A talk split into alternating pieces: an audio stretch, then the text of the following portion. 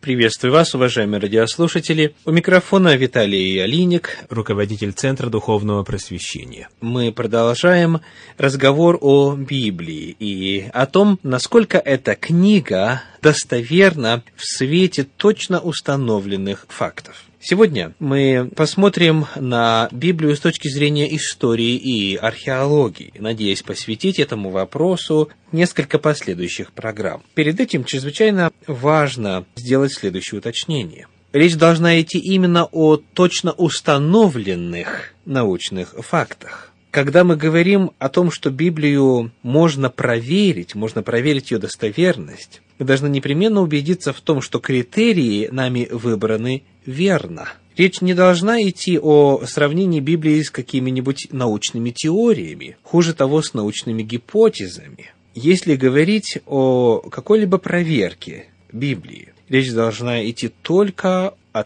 точно установленных фактах. Посему, например, когда в свое время, до соответствующих археологических открытий, критики смеялись над Библией, поскольку она рассказывала о таком народе, как хетты, просто на основании того, что другим историкам древности этот народ был неизвестен, такая ситуация нелогична, непоследовательна и ненаучна сама по себе, поскольку отсутствие доказательства не является доказательством отсутствия. Мы будем сравнивать Библию, в первую очередь в свете истории и археологии, с тем, что уже точно установлено как достоверный факт. Известный археолог профессор Албрайт так начинает свой классический труд «Библейский период». Народные предания древних евреев не имеют себе равных в созданной в них ясной картине племенных и семейных обычаев. В Египте и Вавилоне, в Ассирии и Финикии, в Греции и Риме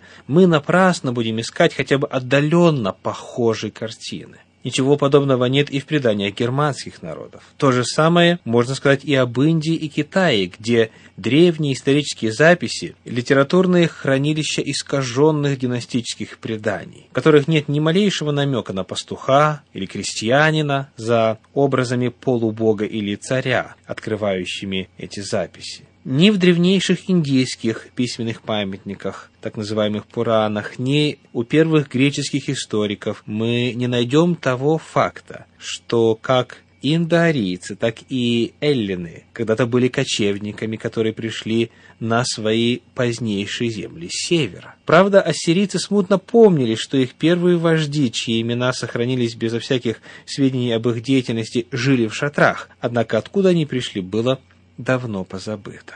Свод народов в книге «Бытия» в 10 главе представляет собой поразительно точный исторический рассказ. Согласно Албрайту, он занимает совершенно уникальное место в древней литературе, не имея себе и отдаленно равных, даже в литературе древних греков свод народов или генеалогическое дерево народов остается поразительно точным документом, пишет ученый. Мы видим в нем такое удивительно современное понимание национального и лингвистического положения в мире, несмотря на всю его сложность, что знание автором своего предмета продолжает поражать нынешних ученых. Сегодня мы начнем рассмотрение фундаментальных вопросов, решение которых чрезвычайно важно для формирования компетентного мнения касательно Библии и ее соотношения с историей и археологией. Для этого нам следует вспомнить зарождение археологии как науки. Как пишет Зенон Косидовский в книге «Библейские сказания» на восьмой странице, до начала XIX века наши сведения о древних культурах Ближнего Востока были чрезвычайно ограничены и во многих случаях довольно сумбурны. Единственными источниками для их изучения тогда служили смутные указания Библии и описания греческих историков, таких как Геродот, Ксенофонт и другие. Названия таких народов, как вавилоняне, ассирийцы, египтяне, персы, мало что говорили людям в ту эпоху, и территории их государств составляли белые пятна на карте древнего мира. Вследствие такого положения дел многие позволяли себе язвительные выпады против Библии, утверждая, что изложенный в ней материал мифичен. Миф, как синоним слову «Библия», прочно вошел в лексикон определенной части населения. не было никаких способов получения информации научного плана, которая пролила бы свет на описанные в Библии факты. Но вдруг ситуация резко изменилась. Как пишет исследователь Эрих Церен в книге «Библейские холмы» на восьмой странице, благодаря раскопкам археологов нам стала известна тысячелетняя история человечества. Для наших дедов история этих тысячелетий была еще книгой за семью печатями. Можно было сочинять любые глупости, предаваться любым фантазиям, и никто не мог ничего возразить против. Теперь археологи раскрыли эту волшебную книгу. Они заставили нас отбросить привычные представления, которые мы унаследовали от своих предков и намеревались передать своим детям. Туман невежества стал рассеиваться только с наступлением эпохи великих археологических открытий в середине XIX века. В раскопках найдено бесчисленное количество письменных документов, буквально целые библиотеки и архивы уже обнаружено большинство городов, названия которых мы ранее знали только из Библии. В развалинах этих городов найдено подтверждение подлинности ряда фактов, упоминаемых в Библии. В том числе найдены непровержимые доказательства захватнической политики Иисуса Навина, который упомянут в Библии. Остатки зданий времен Саула, царя Давида и Соломона, а также следы опустошительных вторжений арамейцев, ассирийцев и халдеев. Под влиянием этих научных открытий мы стали смотреть на Библию другими глазами.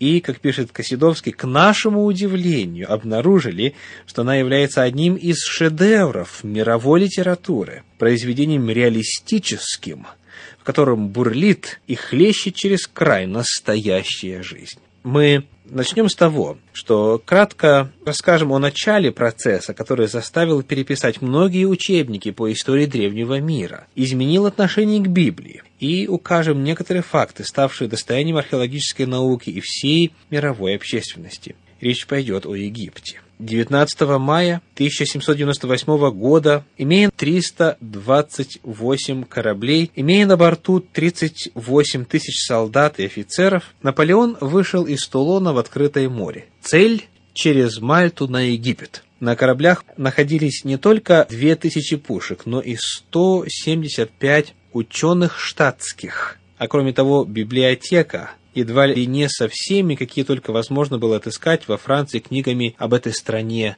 на Ниле, и несколько десятков ящиков с научной аппаратурой и измерительными приборами. На борту его кораблей стояли астрономы, геометры, химики, специалисты в области техники и ориенталисты, художники и писатели. Во время экспедиции, которая длилась три года, было обнаружено очень многое. Минералы, скульптуры, саркофаги, делались отливы, оттиски, копии, рисунки. Была здесь и находка совершенно особого рода черная отполированная базальтовая стела. Камень с высеченной тремя различными письменами надписью на трех разных языках. Этот камень получил широкую известность как трехязычный камень из Розетты и ему было суждено стать ключом ко всем тайнам Египта. Розета – это небольшая египетская деревня в дельте Нила. Во время похода французского императора в Египет один из солдат Наполеона копал по приказу офицера окоп в районе Розеты. Неожиданно его лопата ударилась о плоский камень, величиной примерно с крышку стола. Когда этот удивительный камень осмотрели, а имени нашедшего его солдата история не сохранила, но стало известно имя французского инженера Бушара – первым определившего его значение, то сразу же выяснилось, что не хватает одного куска, который так и не смогли найти. Но основное внимание было обращено на другое. На поверхности камня разными знаками письменности были начертаны три текста. Самый нижний оказался греческим. Приглашенные на место находки лингвисты сразу же склонились над этим текстом и прочли интересную историю. Надпись рассказывала о том, что жрецы изо всего Египта собрались в городе Мемфисе, чтобы прославить царя. Жрецы решили в благодарность за благодеяния, оказанные храмом, и за поддержку жречества молодым царем Птолемеем V Епифаном на девятом году его царствования воздвигнуть ему статуи во всех святилищах страны. Помимо этого, решили также, что постановление египетского жречества должно быть высечено на мемориальном камне священными, дематическими и эллинскими буквами. О том, что же дальше произошло с этим камнем и как он повлиял на Библию и ее отношение к археологии, мы поговорим в следующий раз. С вами был Виталий Алиник. Всего вам доброго. До свидания.